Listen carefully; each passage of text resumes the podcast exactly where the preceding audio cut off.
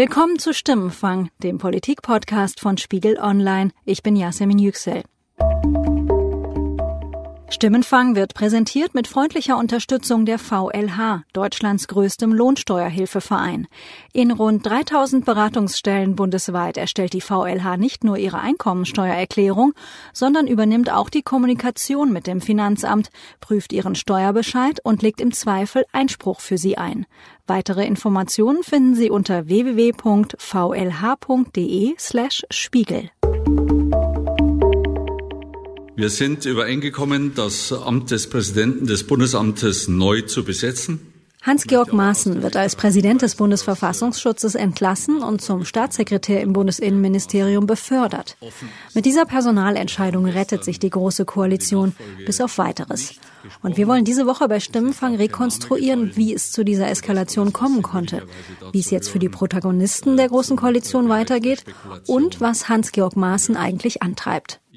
Und hier bei mir sind heute die beiden Kollegen Melanie Ammann und Veit Medig aus dem Spiegel Hauptstadtbüro. Melanie Ammann schreibt über die AfD und über die Union und Veit Medig berichtet über die SPD. Hallo Melanie, hallo Veit. Hallo. Hallo Yasin. Veit, wie sieht's aus SPD-Sicht aus? Was da jetzt passiert ist, Lösung oder Scheinlösung?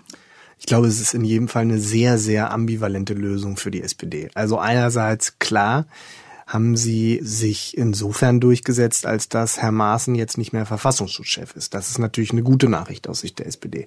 Die schlechte Nachricht ist, dass der Mann, den sie für praktisch sehr gefährlich halten, jetzt plötzlich Staatssekretär im Innenministerium wird, also befördert wird und noch dazu äh, in dem Bereich weiter tätig ist, in dem er sich zumindest auch auskennt, wenn auch nicht mehr zuständig für den Verfassungsschutz.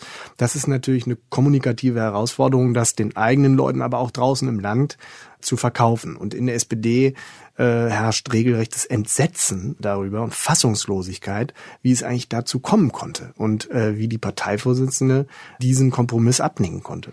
Melanie, aus Sicht der Union, wie sieht's da aus? Tja, also es ist schwierig zu beurteilen zwischen CDU und CSU. Ähm, ich würde sagen, jetzt erstmal für Horst Seehofer, der ja immer noch Parteichef bei der CSU ist, ist es ein großer Erfolg, dass er jemanden an, in einem wichtigen Regierungsamt halten konnte, den Angela Merkel eigentlich schon am liebsten auf, in der Privatwirtschaft gesehen hätte. Und äh, insofern ist das auch für die Union insgesamt wohl leichter zu verknusen als jede Entscheidung, die Herrn Maaßen in, aus dem öffentlichen Dienst befördert hätte, aus einer führenden Position des öffentlichen Dienstes befördert hätte. Aber wenn man mit Unionsleuten sozusagen off the record spricht, da knirschen schon sehr viele mit den Zähnen, weil sie eben sagen, ähm, wir wollten ihn in diesem Amt halten. Also es gibt nur wenige, die äh, es so sehen wie Angela Merkel, dass er nicht mehr tragbar ist und man ihn wirklich irgendwie loswerden will, sondern es haben sich ja auch viele Innenpolitiker öffentlich geäußert und gesagt, wir stehen hinter ihm, wir vertrauen ihm und äh, dass er jetzt eben dieses Amt nicht mehr hat, auch wenn er formal befördert befördert wurde, äh, das ärgert schon sehr viele. So eine Entscheidung, die fällt ja, denke ich mal, nicht in letzter Minute. Das war ja auch ein Prozess, der über mehrere Tage hinging. Ähm, was könnt ihr beide als Parlamentskorrespondenten da berichten, was da hinter den Kulissen zwischen den drei Koalitionspartnern los war? Das ist halt nicht so ganz einfach äh, zu beurteilen, ähm, weil die drei, das muss man sagen, äh, schon eine gewisse Vertrauenszusammenarbeit haben. Also ähm, wir wissen, dass sie sich am Donnerstag getroffen haben, äh, wir wissen, dass sie sich gestern getroffen haben und dass sie auch am Donnerstag schon vereinbart hatten, nichts nach außen dringen zu lassen. Man kann annehmen, dass da eine etwaige Lösung schon skizziert wurde, aber es drang tatsächlich nichts nach außen. Ich war gestern vor dem Kanzleramt und äh, habe da zwei Stunden gewartet, während die äh, drei Parteivorsitzenden da drin tagten. Und das war insofern interessant, als dass nichts nach außen drang. Man sah sie auch nicht und am Ende gab es eine dünne Pressemitteilung des äh, Bundespresseamts, die äh, die Lösung äh, skizzierte. Und das ist von der Symbolik her natürlich auch bemerkenswert für eine Koalition, die sich eigentlich ein anderes Image geben wollte und einen anderen Stil pflegen wollte und auch vielleicht transparenter sein wollte. Ich erinnere mich an Sätze, wir gehen ins Land, wir reden mit den Menschen und so weiter. Und diese Bunkeroptik, die ich da vor Augen hatte, ja, vor dem Kanzleramt, die fand ich insofern total befremdlich. Ähm, es ist einerseits verständlich, die drei müssen irgendwie vertrauensvoll miteinander reden können. Andererseits ähm, äh, sorgt das natürlich nochmal für den stärkeren Eindruck, da äh, dealen drei Leute im Hinterzimmer was aus und stellen ihre Parteien dann vor vollendete Tatsachen. Und das in einer Situation, wo sozusagen das, äh, die politische Elite und das Parteiestablishment sowieso nicht einen riesigen Vertrauensvorsprung hat, um es mal vorsichtig zu formulieren, kann auch ein gefährlicher Ansatz sein. Hm, lass mich an der Stelle auch für unsere Hörer einmal festhalten. Der Redaktionsschluss für diese Episode ist Mittwochabend, 18 Uhr. Das ist in dieser Woche besonders wichtig, weil wir ja quasi eine Sachlage haben, die sich nahezu stündlich verändert. Hm, Melanie, wie sieht's auf Unionsseite aus? Was kannst du zu den Ereignissen hinter den Kulissen da berichten? Also ohne schon zu sehr ins Detail zu gehen, ähm, wir wissen ja, dass verschiedene Varianten hinter den Kulissen verhandelt wurden, was aus Herrn Maaßen werden kann. Ähm, eine ist jetzt auch schon publik geworden, nämlich äh, die Idee, dass man eben ihm äh, das Amt des BKA-Chefs geben könnte und äh, stattdessen den derzeitigen BKA-Chef Münch äh, ins, zum Verfassungsschutzpräsidenten ernennen könnte. Das wäre im Nachhinein für die SPD vielleicht sogar eine bessere Lösung gewesen, weil sie da nicht jemanden der ihren, also den SPD-Staatssekretär im Bundesinnenministerium hätte opfern müssen.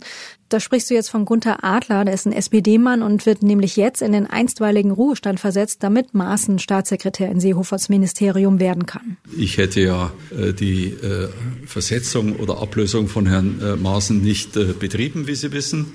Horst Seehofer hat ja dann einen Tag nach der Entscheidung im Innenministerium eine Pressekonferenz gegeben. Und ich fand einen Punkt in seiner Argumentation besonders interessant. Ich habe mir das nicht gewünscht. Ich habe es auch nicht angestrebt. Ich habe keine Diskussion über äh, den Verfassungsschutz und über den Herrn Maaßen eröffnet. Mit dieser Sache, Präsident des Bundesamts für Verfassungsschutz, äh, äh war ich in keiner Sekunde Auslöser, Ursache oder sonst was. Die SPD hat sich zu diesem Weg entschlossen. Auf mich wirkt das Ganze ja wie, ich war es nicht, ich war es nicht. Wie ordnet ihr das ein? Ach, ich glaube, in der Sache stimmt es schon, dass natürlich er nie auf Maaßens Ablösung hingearbeitet hat. Das, da spricht er irgendwie letztlich eine, eine sehr einfache Wahrheit gelassen aus.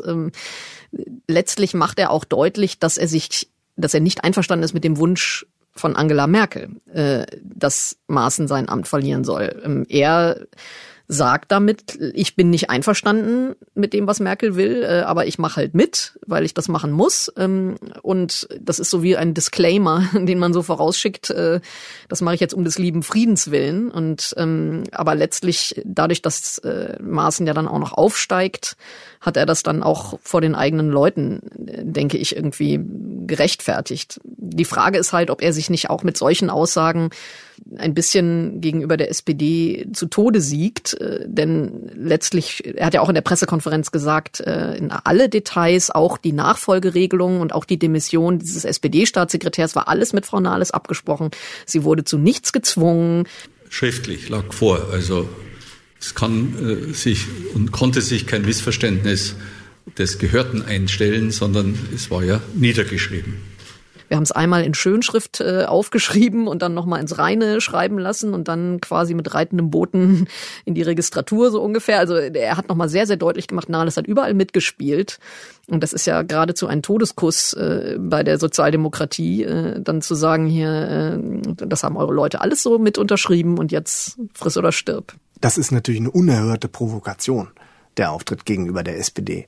Ähm, er weiß natürlich, wie schmerzhaft dieser Kompromiss für viele Sozialdemokraten sind und rührt nochmal richtig sozusagen drin rum. Und das zeigt auch so ein bisschen den Zustand dieser großen Koalition natürlich, dass man sich selbst das Schwarze nicht unter den Fingernägeln gönnt, ja, ähm, und ähm, das wird auch nicht besser werden. Die SPD ist ja unter dem Druck. Sie spürt jetzt den Ärger in ihren eigenen Reihen. Den muss sie irgendwie aufnehmen und kanalisieren. Das geht aber nur, indem sie jetzt über den Koalitionspartner herfällt. Das passiert ja auch schon.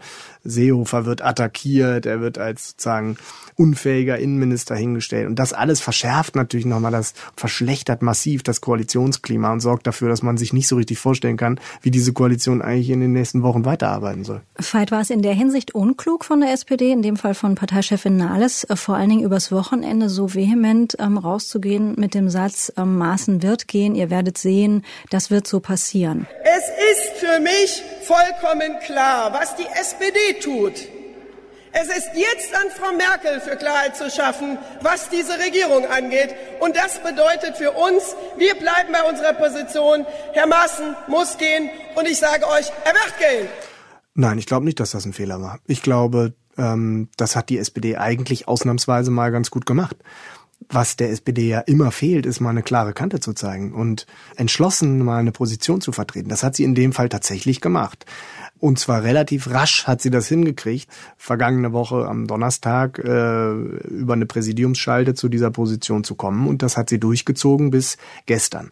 Man kann diese Position natürlich nur vertreten, wenn man im Äußersten auch die Konsequenzen zu ziehen bereit ist. Ich glaube, dass die SPD diese Konsequenzen auch gezogen hätte, wenn Maaßen Verfassungsschutzchef geblieben wäre. Da hätte es kein Zurück mehr gegeben. Das habe ich auch aus ganz vielen äh, Teilen der Partei zurückgespielt bekommen, bis hin äh, aus der Parteispitze. Jetzt ist eben das Problem, dass sozusagen der Maaßen nicht mehr Verfassungsschutzpräsident ist, aber an anderer Stelle sitzt, was es argumentativ natürlich schwieriger macht, zu sagen, wir verlassen deswegen die, die Koalition. Ähm, das ist insofern eine Zwickmühle, in die sie sich jetzt selbst manövriert haben. Möglicherweise hat Nahles das nicht geahnt, dass der Seehofer mit so einem Konter um die Ecke kommt. Das kann natürlich sein, ja. Ähm, es ist in jedem Fall für Nahles entwickelt sich das zu einem richtigen Führungsproblem, glaube ich. Und da werden die nächsten Tage sehr interessant sein in der SPD, glaube ich.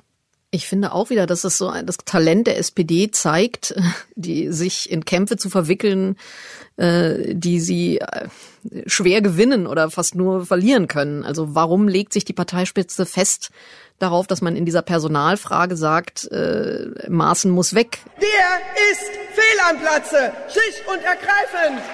Der ist nicht mehr tragbar. Also das kann man vielleicht denken, das kann man auch fordern, aber das quasi mit so einem Beschluss zu bekräftigen, das erinnert so ein bisschen an die Zeit, als man sagte, auf gar keinen Fall in die große Koalition, aber dummerweise ist man dann auf einmal doch da drin. Und ähm, ja, ich finde, solange, wenn man selber nicht an dem Hebel sitzt, diese Forderung auch umzusetzen, dann verliert man, wie du gesagt hast, natürlich unglaublich an Gesicht und Gewicht, wenn man sie dann nur so halb äh, umsetzt. Denn weg ist er ja nun nicht. Das Dilemma der SPD ist ja, glaube ich, auch, dass sie bis Dienstag 17 Uhr, glaube ich, einigermaßen erhobenen Hauptes und auch geschlossen aus der Koalition hätte austreten können, weil die Haltung war, Maaßen ist nicht tragbar, bleibt er, gehen wir. Das wurde immer insinuiert. Und das hätten auch viele gemacht. Jetzt kann man es nicht mehr machen, weil Nahles hat diesen Kompromiss mitgetragen. Sie trägt ihn mit, sie ähm, äh, steht auch dazu intern. Jede Kritik daran ist automatisch eine Kritik an der Parteivorsitzenden und eigentlich sozusagen ein Misstrauensvotum gegenüber der eigenen Parteivorsitzenden. Deswegen ist die SPD, die sich ein bisschen emanzipiert hatte von diesen Zwängen der Großen Koalition in den letzten Tagen, ist plötzlich wieder total gefangen in dieser Großen mhm. Koalition. Das macht so schmerzhaft, glaube ich, auch für diese Partei, die ja sowieso schon so stark leidet unter diesem Bündnis mit der Union. Und, und noch absurder ist ja auch, dass es eigentlich anfing als Streit zwischen CDU und CSU. Genau. Denn Herr Maaßen ist ja quasi äh, Seehofers Linie beigesprungen oder hat sich klar gegen Angela Merkel gestellt. Das heißt, die SPD hätte sich auch einfach zurücklehnen können und den nächsten Unionsstreit äh, beobachten können. Stattdessen hat sie sich mitten ins Getümmel geworfen und äh, die eigene, äh, mit der eigenen Position sich auf Merkels Seite gestellt und damit irgendwie die Kampf das, das Schlachtfeld etwas unübersichtlicher gestaltet und sich selbst äh, ins Dilemma gesetzt. Nach der Entscheidung Maaßen im Amt des Verfassungsschutzchefs zu entlassen, ihn aber zu befördern, waren natürlich einige Kommentatoren auch schnell damit um die Ecke, boah, wenn es ein Rezept für Politikverdrossenheit im Land gibt, ähm, dann nähme man diese Zutaten zur Hand. Wie schätzt ihr diese Gefahr ein?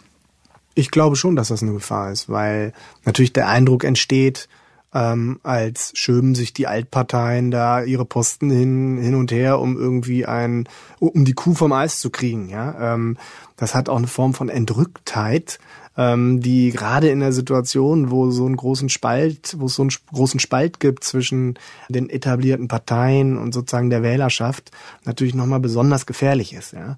Und das ist zum Symbol, finde ich, geworden. Mehrere Beispiele gab es da schon in der Großen Koalition, aber das ist jetzt ein sehr gutes und perfektes Symbol dafür, dass äh, diese Koalition irgendwie nicht mehr ganz von dieser Welt ist. Melanie, Stichwort Politikverdrossenheit. Du bist ja außerdem auch AfD-Berichterstatterin. Wie schätzt du das ein?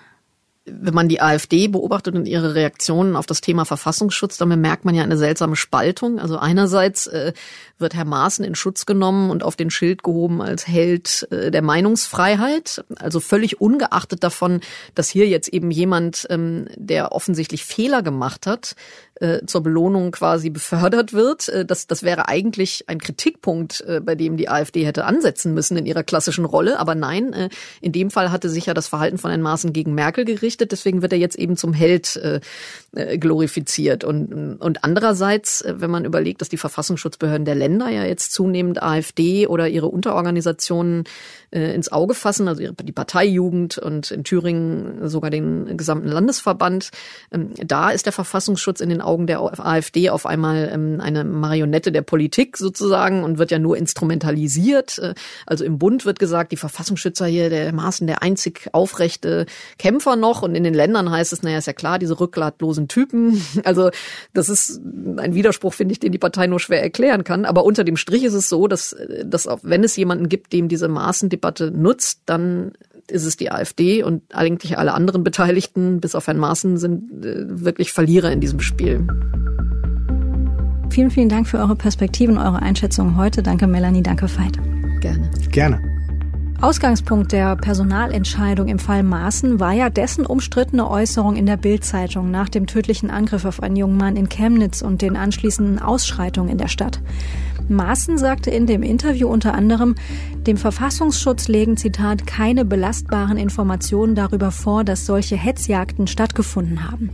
Ich wollte darum auch wissen, was Hans-Georg Maaßen hier wohl angetrieben hat und habe darum auch mit meinem Kollegen Martin Knobbe gesprochen. Er schreibt für den Spiegel über Themen der inneren Sicherheit, auch über die Nachrichtendienste. Hallo Martin. Hallo. Nach den Vorfällen in Chemnitz hätte es viele, viele Möglichkeiten gegeben, für einen Chef des Bundesverfassungsschutzes tätig zu werden. Er aber wählt ein Interview in der Bildzeitung. Wie ist es dazu überhaupt gekommen? Da muss man sich ein bisschen die, die Persönlichkeit von Herrn Dr. Maaßen angucken. Und ich glaube, ähm, er reagiert schon emotional und auch äh, politisch ähm, auf gewisse Entwicklungen. Und dazu gehört zum Beispiel, wenn man Begrifflichkeiten zu schnell benutzt, wenn man eine Szenerie beschreibt, die vielleicht gar nicht so gewesen ist. Ähm, und in dem Fall war es ihm, glaube ich, auch ein Anliegen, ein bisschen gegen den Mainstream zu bürsten und zu sagen, ähm, ja, da, da, ähm, es mag da rechte Umtriebe gegeben haben, aber ich setze jetzt mal auf das Thema dass das äh, überdramatisiert wurde. Und ich denke, das war so ein bisschen der Grund. Ähm, er, er ist auch ein Mann der Provokation. Das äh, war seine ganze Amtszeit. Bisher hat er das gezeigt, dass er, dass ihm die Provokation Spaß macht und auch wichtig ist. Und das war sozusagen ähm, ja eigentlich der Höhepunkt seiner provozierenden Serie die er äh, in den letzten Jahren produziert hat. Und ich glaube, das war so die Motivationslage. Und ähm, ich glaube ganz ernsthaft, dass er sich über den Begriff der Hetzjagd aufgeregt hat und dass er äh, sich das Video angesehen hat und gesagt hat, wo ist hier die Hetzjagd? Also du bleibst hier. Du bleibst hier. Ach, und da kommt er rein. Du bleibst hier. Der Punkt ist, und äh, ich glaube, das kann man ihm vorwerfen, und das hat auch nichts damit zu tun, was in den letzten Tagen auch diskutiert wurde, nämlich darf ein Verfassungsschutzchef nicht mal eine andere Meinung haben als die Kanzlerin? Doch, das darf er schon. Aber in der Reihenfolge, wie er das hier gemacht hat, nicht etwa der Kanzlerin oder der Regierung ähm, auf ruhigen Wege, auf Dienstwege sozusagen mitzuteilen, Vorsicht mit diesem Begriff. Wir haben hier äh, unsere Zweifel. Ob die berechtigt sind oder nicht, sei mal dahingestellt. Wir empfehlen, andere Begrifflichkeiten zu verwenden. Das, das wäre eigentlich die Aufgabe eines Behördenchefs. Er ist kein Politiker. Unsere Informationen waren, dass er das auch getan hat auf den üblichen Dienstwegen, also in der, in der nachrichtendienstlichen Lage am äh, Dienstag. Aber äh, es ist natürlich noch mal was anderes, wenn man das dann so prominent in der Bildzeitung macht und so eindeutig sich gegen die Kanzlerin positioniert. Ja, weil die Kanzlerin hatte ja ihre Position zu den Videoaufnahmen aus Chemnitz schon früh ziemlich deutlich gemacht. Zweitens, was wir danach gesehen haben, ist etwas, was im Rechtsstaat äh, keinen Platz hat. Wir haben Videoaufnahmen darüber, dass es Hetzjagden gab, dass es Zusammenrottungen gab, äh, dass es ähm, Hass auf der Straße gab und das hat mit unserem Rechtsstaat nichts zu tun. Das kann ich nur noch einmal bekräftigen, aber auch das ist gestern im Namen der Bundesregierung gesagt worden und es darf äh, auf keinen Platz und auf keiner Straße zu solchen Ausschreitungen kommen. Wie würdest du Maaßens Verhältnis zu Merkel beschreiben? was wir jetzt gelernt haben, was für mich auch neu war, ist, dass er CDU-Mitglied ist. Das ist schon mal das eine. Das Und hat zwar er sehr lange, ich glaube seit 30, 30 Jahren. Jahre, mhm. Genau, das hat auch äh, sehr ähm, geheim gehalten. Also selbst seine engsten Mitarbeiter wussten das nicht. Ähm, ich weiß nicht, inwiefern das in der Koalition oder auch in der Union bekannt war. Mit Merkel verbindet ihn, ähm, glaube ich, schon eine Feindschaft wäre völlig das falsche Wort, aber sagen wir mal eine, eine Gegnerschaft in der Hinsicht, dass er was Einwanderungspolitik und äh, Sicherheit ähm, bei Migrationsfragen anbelangt, eine ganz andere Meinung hat. Und die hat Maaßen auch immer mal wieder kundgetan. Hier zum Beispiel im Februar 2017, da sagte er in einem Fernsehinterview über die Flüchtlingspolitik. Ähm, also aus Perspektive der Sicherheitsbehörden wäre es natürlich sehr wünschenswert gewesen, wenn ein geordnetes Verfahren damals stattgefunden hätte. Und das bereitet uns heute natürlich noch Kopfzerbrechen, dass viele Menschen nach Deutschland gekommen sind, im Teil noch kommen, die zwar registriert werden, aber wo die Identität nicht genau feststeht, weil sie ohne gültige Reisepapiere kommen. Das ist für uns ein großes Problem, muss ich sagen. Und äh, ich hoffe, dass wir das Problem auch über die Zeit hin lösen können. Und für ihn ist ähm, das, was Merkel 2015 entschieden hat, ähm, ein, zumindest ein sicherheitspolitischer Fehler gewesen. So, glaube ich, kann man ihn interpretieren. Und ähm, er hat in den Hintergrundrunden, aus denen man jetzt leider nicht wörtlich zitieren darf, das ist halt die Verabredung, aber man, ich, ich kann es mal so sagen, also eine große Sympathie zu Merkel ist da nicht, war da nicht zu erkennen. Und ähm, zusammen mit anderen Behördenchefs, zum Beispiel dem äh, Bundespolizeichef Dieter Roman, hat er hier ganz eindeutig äh, Antipositionen gegen Merkel bezogen. Und ähm, insofern ist das mit der Hetzjagd schon irgendwie erklärbar in diesem Verhältnis zwischen den beiden.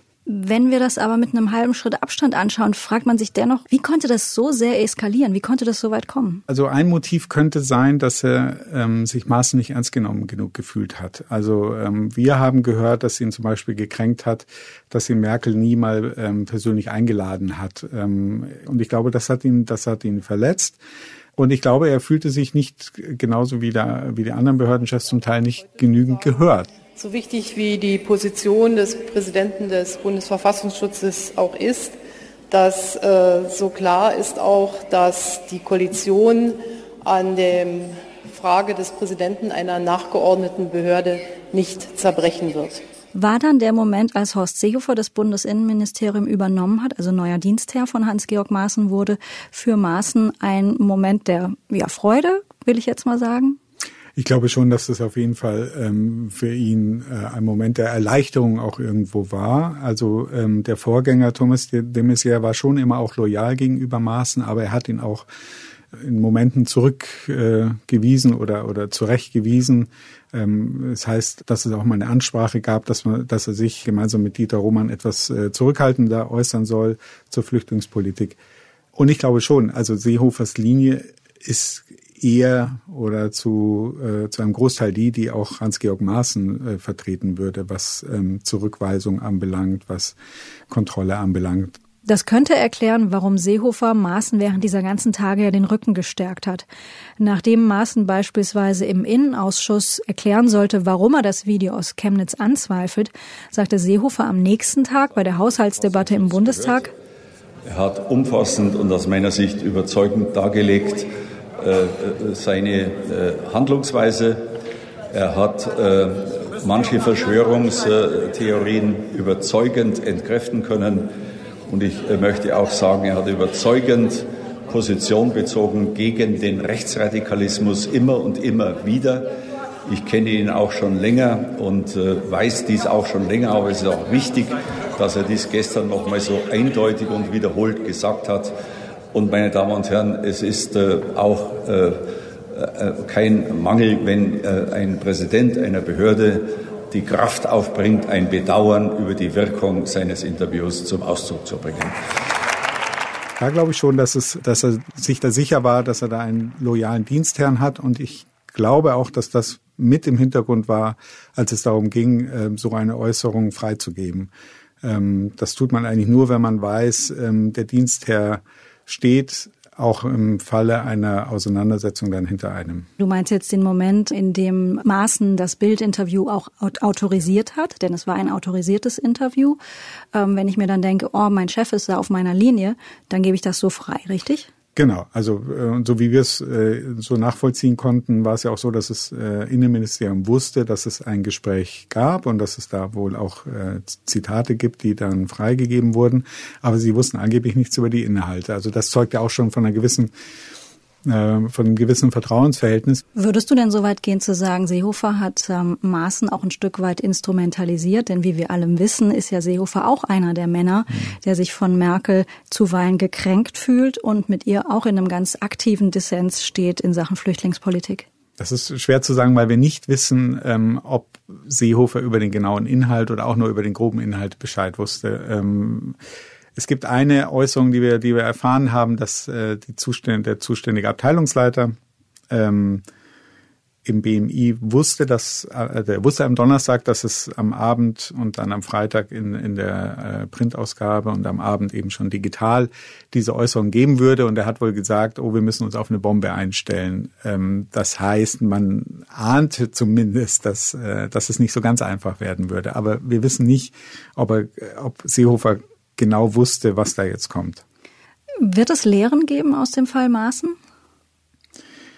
Ja, das kann positiv wie negativ sein. Also äh, die, die, ich fange mal mit der negativen an, die wir auch ein bisschen befürchten. Es könnte schon sein, dass aus der Lehre ähm, künftig Behördenchefs eher mit Bürokraten oder Behördenchefposten eher mit Bürokraten besetzt werden, die irgendwie fachlich gut sein mögen, die aber in, der, in der öffentlichen Äußerung eher zurückhaltend sind, die jetzt auch keine Typen sind wie Maaßen. Das muss man ihm ja zugutehalten. Er, ist, er hat keine Angst, er ist mutig, er geht auch mal vielleicht einen Schritt zu weit. Äh, und das wäre ein bisschen meine Sorge, dass, dass wir es künftig mit Behördenchefs zu tun haben, die überloyal sind, ja, die ähm, nie was Eigenes sagen und äh, damit auch die Kontrolle äh, eigentlich schwieriger ist, weil ähm, dann dann kanalisiert sich das alles in der Politik, im Kanzleramt oder eben im Fall des Verfassungsschutzes im, im Innenministerium und äh, das wäre auch nicht so schön. Ähm, die positive Sache, die entstehen könnte und das wäre auch meine Hoffnung, ist, dass ähm, der Fall Maßen genutzt wird, wirklich nochmal zu überlegen, was das Bundesamt eigentlich soll. Ne? Was soll der Verfassungsschutz in Deutschland können? Wir wissen ja auch, das haben wir auch gemeldet, ähm, dass der nochmal riesig expandiert werden soll in nächster Zeit, also ähm, quasi verdoppelt von der Mitarbeiterzahl und auch vom, vom Budget ungefähr. Ähm, das ist eine riesige Behörde und ähm, da muss man schon fragen, was tun die eigentlich und was sollen sie tun und wie werden sie kontrolliert? Und ich finde, ähm, solche Affären haben ja immer den Vorteil, dass man auf diese Grundsatzfragen wieder zurückkommen kann. Und der Verfassungsschutz muss sich fragen, ähm, für was bin ich da? Wen soll ich beobachten? Wie arbeite ich? Wie transparent will ich dabei sein? Wem will ich von meiner Arbeit berichten? Das gilt sowohl fürs Parlament als auch für uns Medien. Und ähm, wenn Zeit wäre, ein bisschen befürchte ich, dass wieder keine Zeit ist und dass alles ganz schnell geht und man wieder im, im Business ist. Ähm, wenn Zeit wäre, finde ich super, wenn diese äh, Fragen diskutiert werden. Vielen Dank für deine Einschätzung, Martin. Danke auch. Das war Stimmenfang, der Politik-Podcast von Spiegel Online. Die nächste Episode können Sie wie immer ab nächsten Donnerstag hören. Bis dahin können Sie uns Themenvorschläge oder Feedback an stimmenfang.spiegel.de schicken und Sie können uns eine Nachricht auf unserer Mailbox hinterlassen unter 040 380 80 400. Nochmal 040 380 80 400. Sandra Sperber und ich, Yasemin Yüksel, haben diese Episode produziert. Danke für die Unterstützung an Johannes Kückens, Charlotte Meyer-Hamme, Wiebke Rasmussen, Thorsten Reitzek und Matthias Streitz. Die Stimmenfangmusik kommt von Davide Russo.